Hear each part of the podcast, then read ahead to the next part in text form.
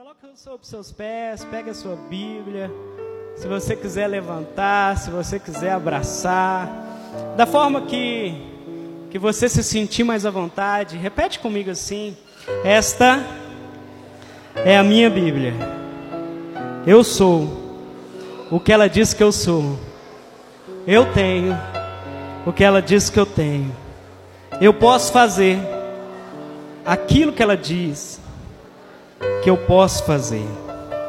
Hoje eu serei tocado pela palavra de Deus. Eu audaciosamente confesso que a minha mente está alerta, o meu coração está receptível, eu estou pronto para receber a incorruptível a indestrutível, sempre viva semente da palavra de Deus. Eu nunca mais serei o mesmo. Nunca, nunca, nunca. Pai, esta é a tua palavra, Senhor. Eu oro e peço ao Senhor que muito mais do que as minhas palavras, mas que o teu Espírito Santo ministre em cada coração nessa noite nós repreendemos tudo aquilo que é contrário, tudo aquilo que não provém do Senhor. Leva a nossa mente cativa ao trono da graça do Senhor, para que nós possamos receber tudo aquilo que o Senhor tem para as nossas vidas. Em nome de Jesus. Amém. E graças a Deus. Ainda que você está em pé, abre comigo 1 Coríntios capítulo 7, versículo 3. 1 Coríntios capítulo 7, versículo 3. Quem achou, dá um glória a Deus, diga aleluia. 1 Coríntios capítulo 7, o verso é 3. Está escrito assim: O marido deve cumprir os seus deveres conjugais para com a sua mulher, e da mesma forma a mulher para com o seu marido. Pode se sentar, fique à vontade. Queria falar um pouquinho nessa noite acerca dos nossos deveres conjugais, daquilo que faz parte de um relacionamento. O nosso cenário hoje, não somente em meio a relacionamentos conjugais, mas de uma forma geral, nós vemos um reflexo de um relacionamento caído. Nós temos dificuldade de nos relacionarmos com os nossos pais, temos dificuldade de nos relacionarmos com os nossos amigos, com o nosso trabalho, com a igreja, tudo que no contexto de tudo aquilo que se diz que é relacionamento, nós estamos caídos. E quando se fala ainda de casamento, parece que há um declínio maior nessa área. Parece que há uma deficiência muito grande acerca dos relacionamentos. Os nossos relacionamentos hoje em dia, eles estão pautados em expectativas daquilo que o outro pode fazer. Muitas das vezes, quando nós nos relacionamos com as pessoas, nós nos relacionamos em duas expectativas: ou na expectativa salva-vidas, ou na expectativa gênio da lâmpada na expectativa salva a vida, porque nós acreditamos que a responsabilidade de nos salvar de uma vida medíocre, de uma vida de insucesso, de uma vida de fracasso, está muito atrelada naquele ao qual nós nos relacionamos. Isso não só no aspecto conjugal, mas no aspecto de amizade, de um aspecto de trabalho.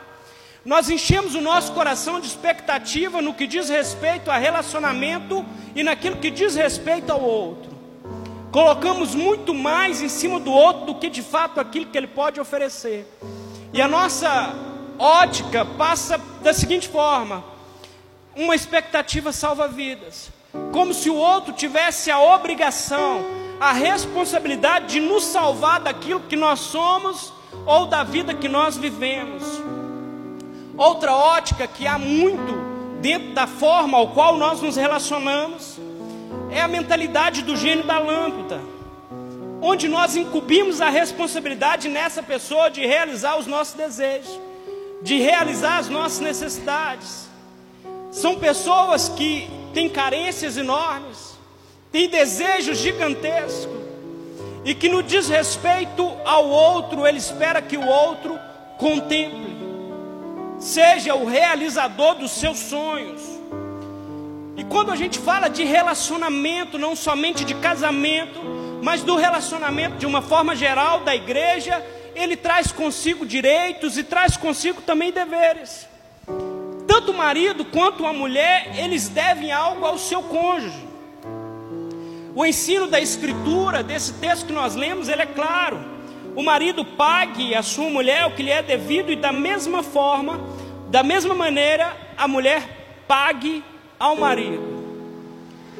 Embora esse texto ele está falando especificamente acerca de um relacionamento, de uma vida conjugal e sexual do homem e mulher, é inegável que a gente olhe para esse texto e entenda que existe um conceito de casamento onde nós casamos e olhamos para o outro simplesmente naquilo ao qual nós necessitamos.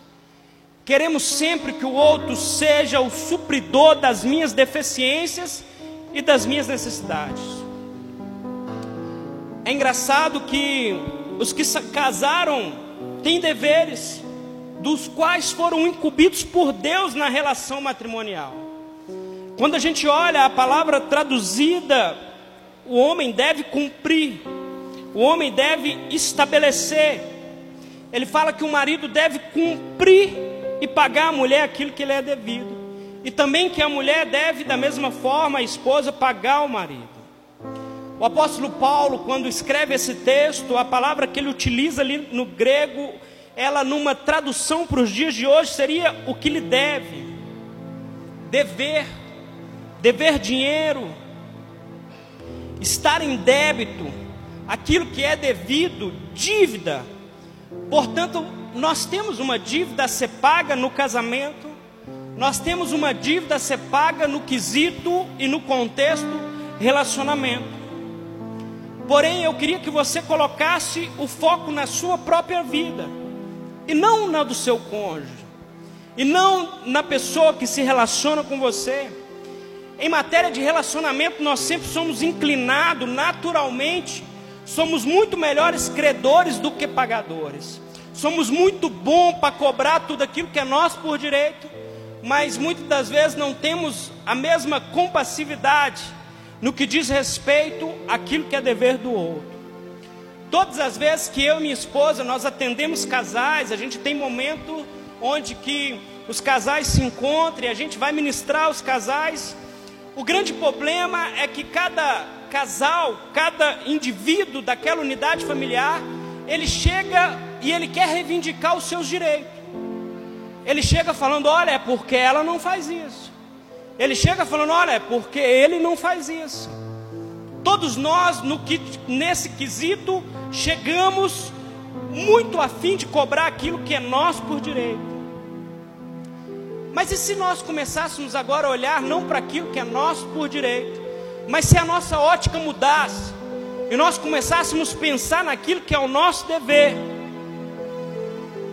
E o que nós vemos nesses cônjuges é algo muito parecido com a parábola que Jesus contou acerca do credor incompassivo. Na hora de cobrar aquilo que é nosso por direito, nós somos uma bênção. Mas na hora de perdoar os nossos devedores, nos falta amor, misericórdia e compaixão. Jesus ensinou, nós temos capacidade de ver o cisco no olho do irmão, da esposa, do marido, mas não enxergamos a trave que está no nosso próprio olho. Nós vemos os pequenos defeitos dos outros e não queremos enxergar os nossos próprios grandes defeitos. Você já pensou como seria diferente se o fato ou a nossa ótica fosse enfocar primeiro naquilo que seria a nossa parte, aquilo que seriam os nossos deveres?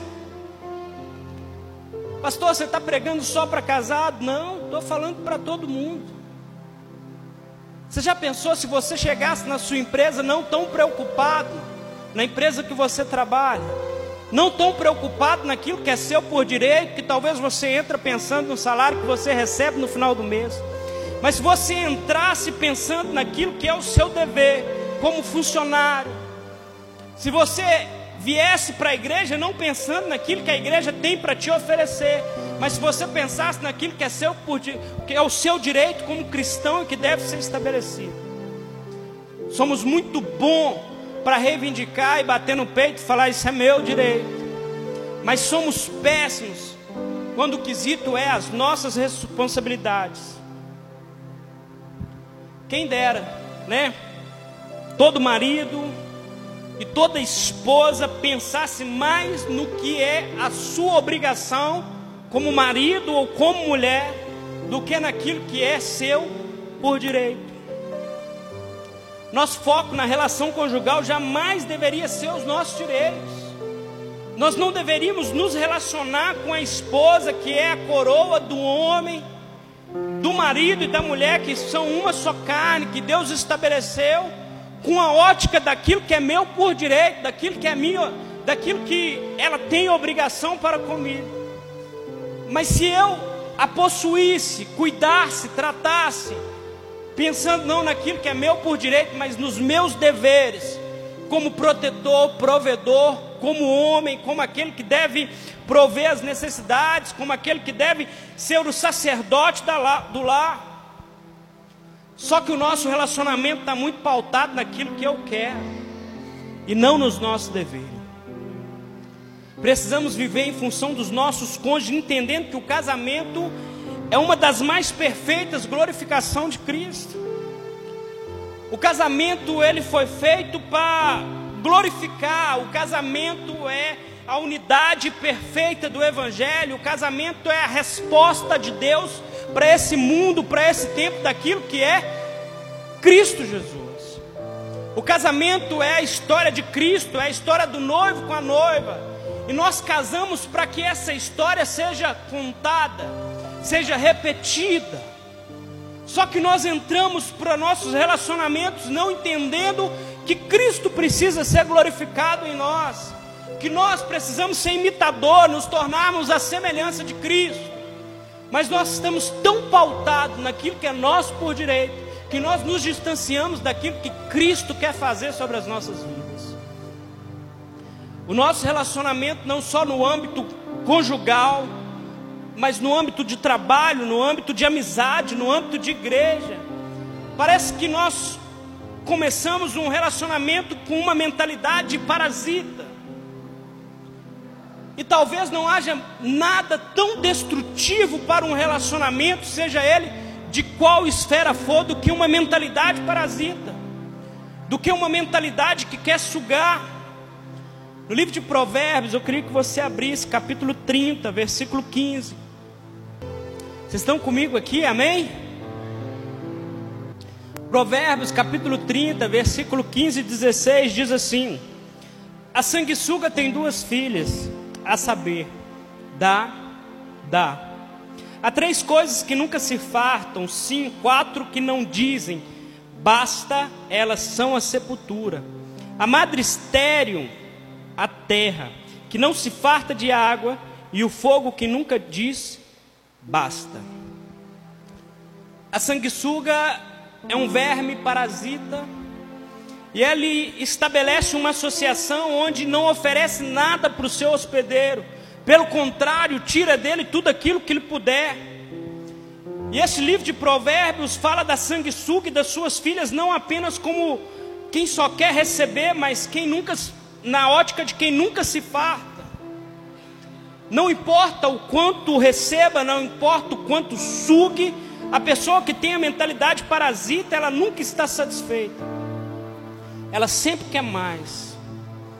Quando a gente olha para a enciclopédia, Wikipédia, a definição de parasita são organismos que vivem em associação com outros, do quais retiram os meios para sua sobrevivência, normalmente prejudicando o organismo hospedeiro, um processo conhecido como parasitismo. Quantos relacionamentos não estão pautados na ótica parasita? Quantos casamentos, quantas amizades, quantos relacionamentos não estão pautados naquilo que eu tenho para sugar, naquilo que eu posso, naquilo que o outro tem para me oferecer, naquilo que eu posso alcançar, naquilo aonde eu posso chegar, e não está pautado naquilo que de fato eu deveria fazer em prol do outro. Nos relacionamos assim, a nossa sociedade hoje tem pregado isso, o nosso tempo tem declarado e tem ditado isso. O apóstolo Paulo, quando diz em Romanos, no capítulo 12, no versículo 2, ele fala assim: Olha, não vos conformei com estes séculos, mas antes transformai-vos pela renovação da vossa mente, para que experimentei qual seja a boa, perfeita e agradável vontade de Deus. O apóstolo Paulo estava dizendo: Olha, aquilo que o mundo está ditando, que é o natural, aquilo que o mundo está falando que é normal, aquilo que o mundo está falando que a gente deve seguir, ei, renova sua mente quanto a isso. Mude a sua forma de pensar. Mude a sua forma de agir. Não haja dessa mesma forma. Você não é. O apóstolo Paulo está trazendo esse texto. Ele está falando para a igreja. Ele está falando: olha, muda a sua mentalidade. Não pense como os lá de fora pensem. Não se amolde. Não ganhe a forma daqueles que estão lá fora. Mas se amoldem a Cristo. E como diz um livro do Craig Hill. Ele fez escreveu um livro e acerca desse assunto de parasitismo, ele escreveu duas pulgas e nenhum cachorro. E quando ele escreve isso, ele ele traça dois paralelos. Uma moça que tem um sonho de se casar. E ao se casar, ela espera que os seus desejos sejam supridos, as suas necessidades. O marido, da mesma forma, ele quer casar e ele quer tudo aquilo que é dele por direito. Tudo aquilo que é estabelecido que é direito, ele quer. E aí, quando acontece essa união familiar, essas duas pessoas agora se reúnem para constituir uma família. São duas pessoas querendo sugar. São duas pessoas interessadas naquilo que o outro pode oferecer e não focada naquilo que ele tem para dar. E aí, muito rápido, muito cedo, eles descobrem que são duas pulgas e nenhum cachorro. Ninguém quer ceder nada. Ninguém está disposto a ser sugado, mas eles querem é sugar. E a maioria, quando casa, age dessa forma esperando que o outro o alimente. E o que mais normal é que os dois estão querendo se alimentar. E aí os casamentos, a nossa sociedade, o nosso tempo tem afundado. Porque nós focamos naquilo que é nosso por direito. Mas se a gente olhasse para aquilo que a palavra de Deus diz, naquilo que é o princípio bíblico, nós deveríamos focar nos nossos deveres e não nos nossos direitos. A gente deveria estar muito mais focado naquilo que a palavra diz que eu devo fazer e não naquilo que eu recebo. E é assim que Deus vê o casamento. Há um tempo atrás criaram-se uma máxima: eu caso para ser feliz há muito tempo, e aí, quando eles viram que era um erro esse ditado, essa frase, eu caso para ser feliz, aí eles tentaram melhorar ela, eu não caso para ser feliz, mas agora eu caso para fazer o outro feliz. E aí depois, talvez eles entenderam também que é uma frase errônea. Eu não caso para ser feliz e nem para fazer o outro feliz. A felicidade do outro não pode estar atrelada à minha pessoa. Nós não temos condição de fazer o outro feliz, o outro precisa estar bem estabelecido com Cristo. A felicidade está em Cristo. E se você está bem com Cristo, se você é um bom ímpar, você pode ser um bom par. Mas se você não consegue ser um bom ímpar, como que você vai ser um bom par? E aí, ainda numa mentalidade que eu vou fazer alguém feliz. Talvez tanta arrogância e propotência há no nosso meio de achar que nós podemos fazer o outro feliz. Felicidade é algo que está em Deus, não está baseada no que eu tenho, mas no que eu sou em Cristo. Eu posso proporcionar ao outro momentos felizes, momentos de felicidades, mas a felicidade do outro nunca vai estar atrelada naquilo que eu sou e naquilo que eu posso fazer. Porque se a felicidade do outro está atrelada ao indivíduo humano, ela está fadada ao fracasso, porque o ser humano é falho e ele vai falhar. O princípio bíblico fala de casar para que a união familiar para que os dois juntos, homem e mulher, marido e mulher, eles possam manifestar Cristo, eles possam ser uma representatividade. A nossa igreja aqui, Lagoinha Nacional, ela é a soma, o resultado. O resultado de Lagoinha Nacional é a soma das famílias que congregam aqui, das famílias que fazem parte e se as famílias estão fortes, o resultado é uma igreja forte. Mas se a família está fraca, os casamentos estão fracos, o resultado é uma igreja fraca. E nós precisamos alicerçar a igreja. Nós precisamos que os casamentos estejam alinhados, porque um casamento alinhado manifesta Cristo. Casamentos pautados e aliados são a manifestação do Senhor sobre a face dessa terra. Por isso a gente precisa ensinar sempre que, no que diz respeito à aliança matrimonial, cada um deve estar ciente que ele precisa morrer para si mesmo e preocupar em agradar o seu cônjuge. 1 Coríntios, no capítulo 10, no versículo 24, o apóstolo Paulo diz assim: Ninguém busque o, o proveito próprio, antes, cada um o do outro. Quantos relacionamentos não estão pautados nos interesses, naquilo que nós podemos conseguir? Olha, se eu me associar a essa pessoa, eu posso conseguir isso. Olha, se eu começar a andar com aquela pessoa, eu posso conseguir isso. A gente cria ideias imaginárias acerca de casamento para aqueles que não são casados. Talvez você ache assim, pastor, eu quero me casar e eu te aconselho, case, é fantástico. Mas entenda que ao casar-se você vai renunciar às suas vontades e aos seus desejos. Porque agora você tem um propósito maior. Agora há algo muito acima de você e o problema é que nós queremos estar acima da instituição estabelecida por Deus. E por isso que eu quero o meu direito. É porque ela não faz isso. É porque ele não faz isso. A gente acredita na Trindade, Deus Pai, Deus Filho e Deus Espírito Santo. A gente crê de forma única, que os três são um. Deus Pai, Deus Filho e Deus Espírito Santo é uma representatividade da unidade.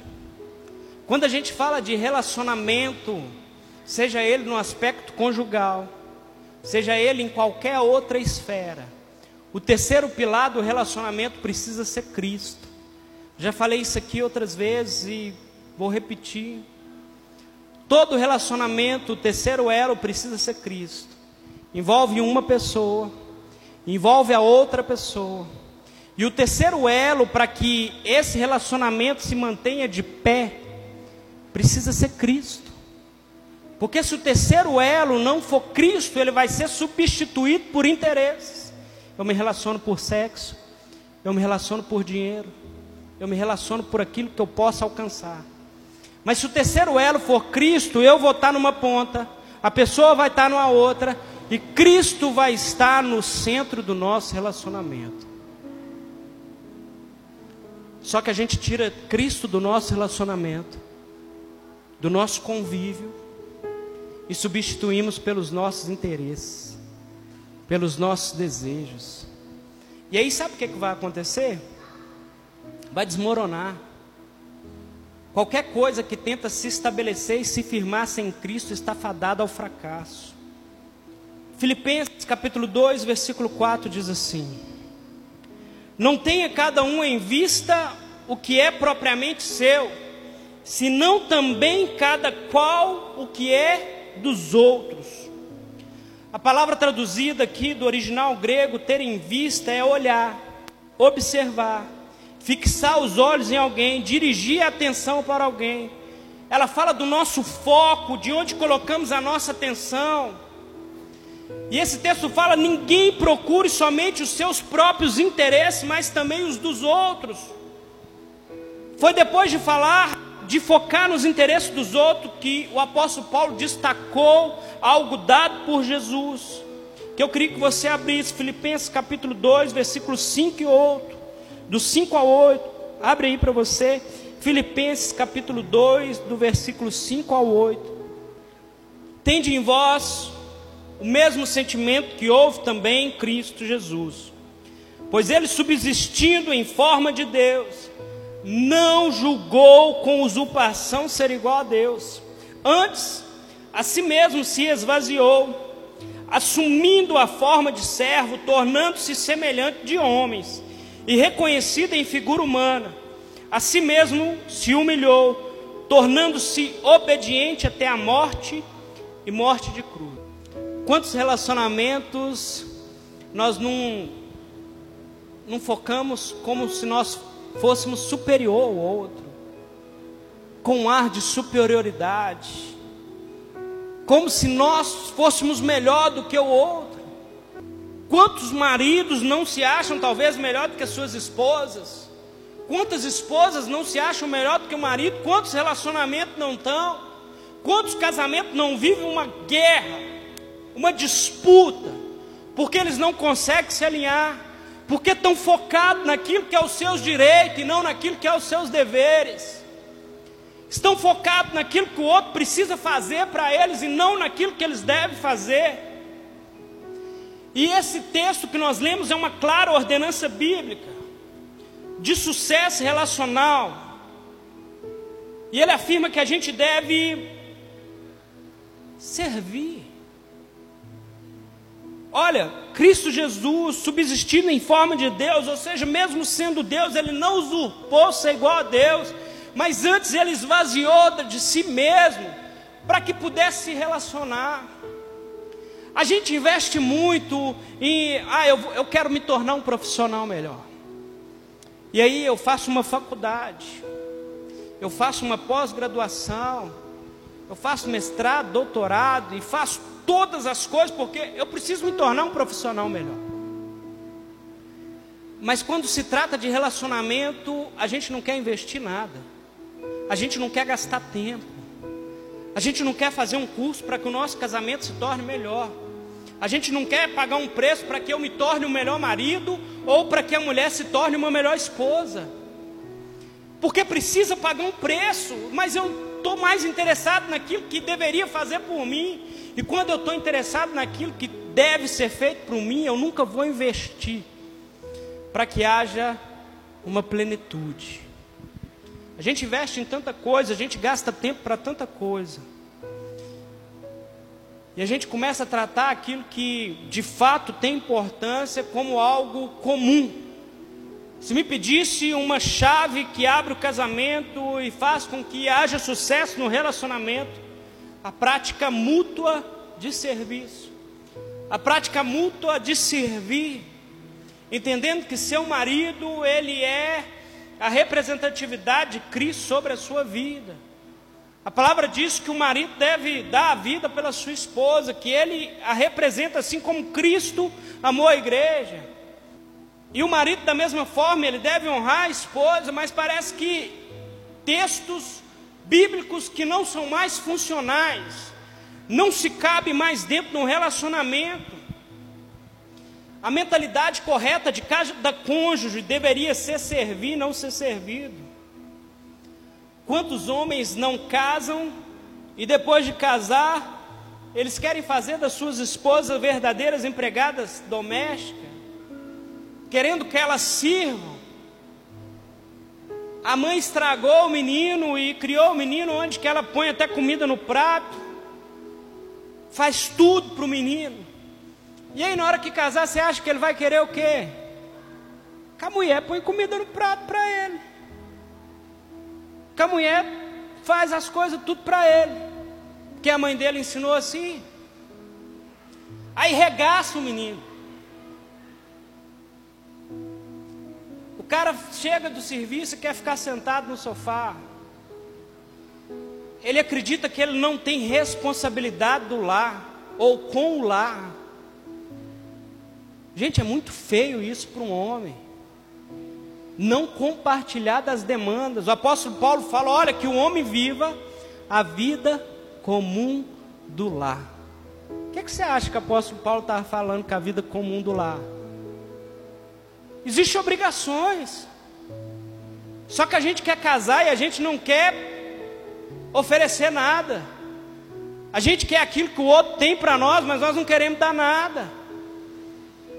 Maridos, contribua com as tarefas domésticas. Pastor, eu trabalho, eu entendo. Mas sua esposa também trabalha? Trabalha aí, quando chega em casa, os dois dividem a tarefa? Ou você omite e joga tudo para ela? Se você omite e joga tudo para ela, você está fazendo como um Adão, omitindo o seu papel e a sua função sendo negligente com sua esposa, que é a parte mais fraca, onde você, como homem que deveria ser o forte, deveria estar à frente, deveria compartilhar das demandas para que não haja sobrecarga sobre ela. E se você não tem feito isso, você está sendo negligente com a sua coroa. E vai chegar um dia que você vai se apresentar diante do Senhor.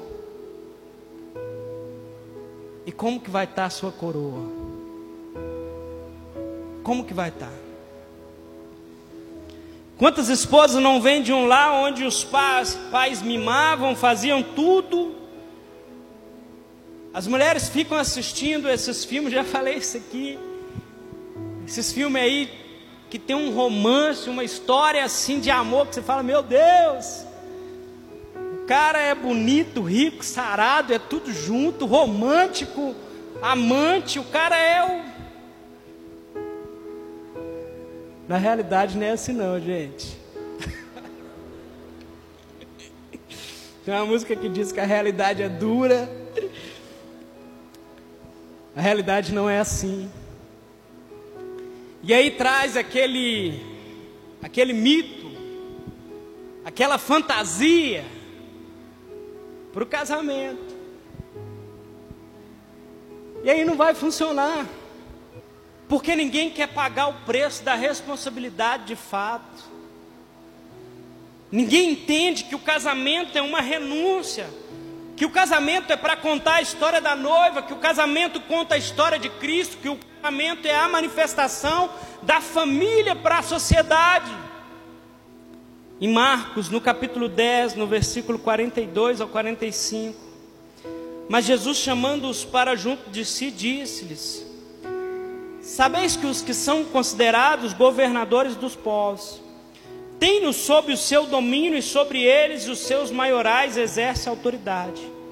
Mas entre vós não é assim. Jesus está falando para quem? Para a igreja. Jesus está pregando ali, falando para os seus. Mas entre vós não é assim.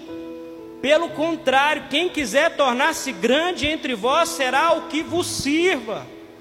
E quem quiser ser o primeiro entre vós será de todos, pois o próprio Filho do Homem não veio para ser servido, mas para servir e dar sua vida em resgate por muitos. Os padrões de relacionamento da Bíblia é esse. Não exigir dos outros aquilo que desejo de mim mesmo.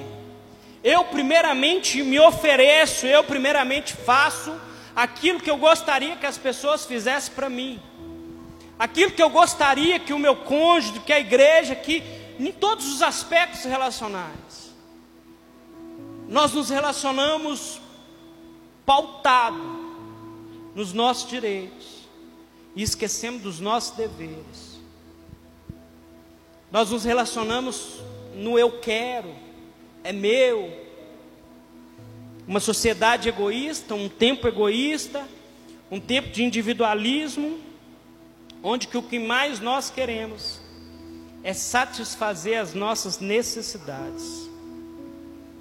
Mateus capítulo 7, versículo 12, ele diz assim: Tudo quanto, pois, quereis que os homens vos façam, assim vos faz também a eles porque esta é a lei e os profetas. Gente, parece que essas partes da Bíblia a gente não lê muito, né?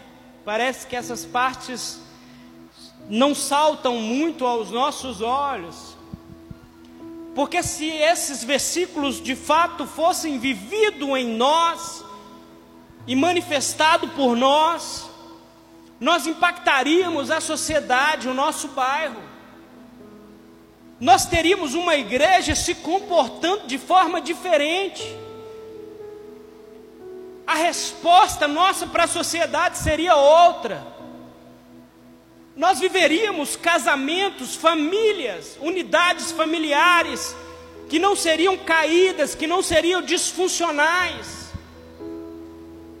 Porque o marido entenderia de fato o seu papel como sacerdote do lar, como responsável por manifestar Deus naquele ambiente. E a mulher entenderia que ela é um auxílio, um socorro, que há um propósito e uma missão, e que a união desse casamento é para que essa missão seja cumprida. Mas esses textos parece que não entram no nosso coração. Parece que não praticamos, talvez até sabemos, mas não praticamos. Porque senão a, os atendimentos seriam outros. Vocês não sabem quantos casamentos estão passando por crises, quantas pessoas precisam de ajudas. Quantas pessoas que estão dentro da igreja precisam ser ajudadas? Porque são duas pessoas com a mentalidade parasita. São duas pessoas se relacionando, querendo somente sugar aquilo que o outro tem. Ou quando e aí quando chega o ponto onde não tem nada mais para sugar, aí começam as crises, começam as brigas. E quando eu falo isso, eu não falo só de casamento, eu falo de qualquer relacionamento. No seu trabalho, qual que é seu, a sua ótica para o seu trabalho? Como alguém que só quer sugar, ou como alguém que entende que você tem deveres a cumprir sobre aquele local? A ótica parasita não subsiste somente no casamento, ela está impregnada no meio da igreja. Pessoas que se dirigem à igreja pensando naquilo que ela tem para oferecer, no quanto eu consigo sugar.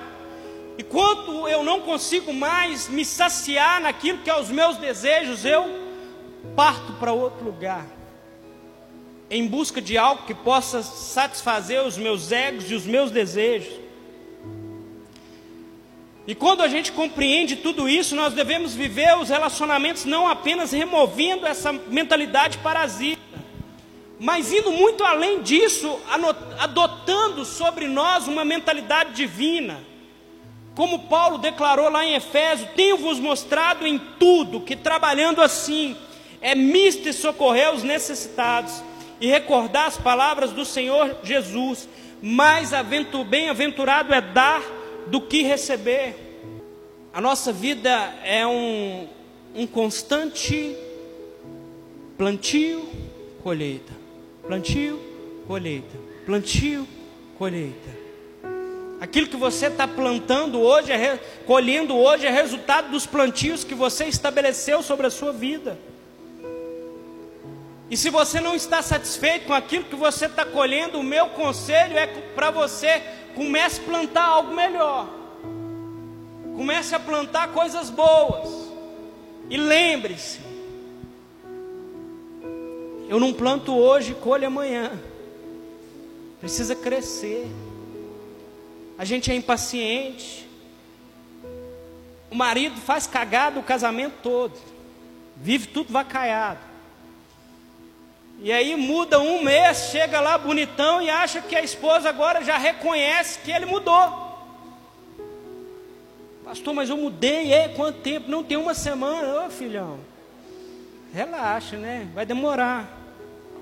Vai demorar. Mude a sua atitude no seu casamento. Mude a sua atitude nos seus relacionamentos. E o benefício, né, de cultivar esse tipo de atitude não é somente fazer o cônjuge feliz ou proporcionar momentos felizes. O que talvez já deveria ser suficiente. Mas como a nossa vida é espiritual e tudo aquilo que nós fazemos é espiritual, é semeadura e colheita, uma vez que tudo que faço aos outros volta para mim, a gente precisa começar a pensar. Por que tantos casamentos estão sendo desfeitos hoje? Por que tantos relacionamentos estão caindo? Por que quem só quer receber vive a mentalidade parasita? Porque a gente está muito preocupado no, nos nossos interesses. E eu tenho certeza que se o Senhor te trouxe aqui nessa noite, o Senhor queria ministrar algo ao seu coração, o Senhor queria falar algo ao seu coração. Talvez você precisa não somente mudar o seu relacionamento com o seu cônjuge, com seus amigos, com o seu trabalho, com os seus pais. Talvez nessa noite o Senhor te trouxe aqui também para você mudar o seu relacionamento com Deus. Porque você tem olhado para Deus como somente um agente abençoador e tem esquecido que Deus, ele é uma pessoa, que o Espírito Santo é uma pessoa. E que ninguém gosta de ser tratado como um agente abençoador. Não é somente o Deus da bênção, não é somente as bênçãos de Deus, não é somente o que Ele faz, mas é o que Ele é. E isso precisa alegrar o nosso coração. Se coloque sobre os seus pés, eles vão cantar um louvor. E durante esse momento eu queria que você orasse, tirasse um tempo de oração. Que você meditasse acerca de como você está vivendo. E depois nós vamos orar.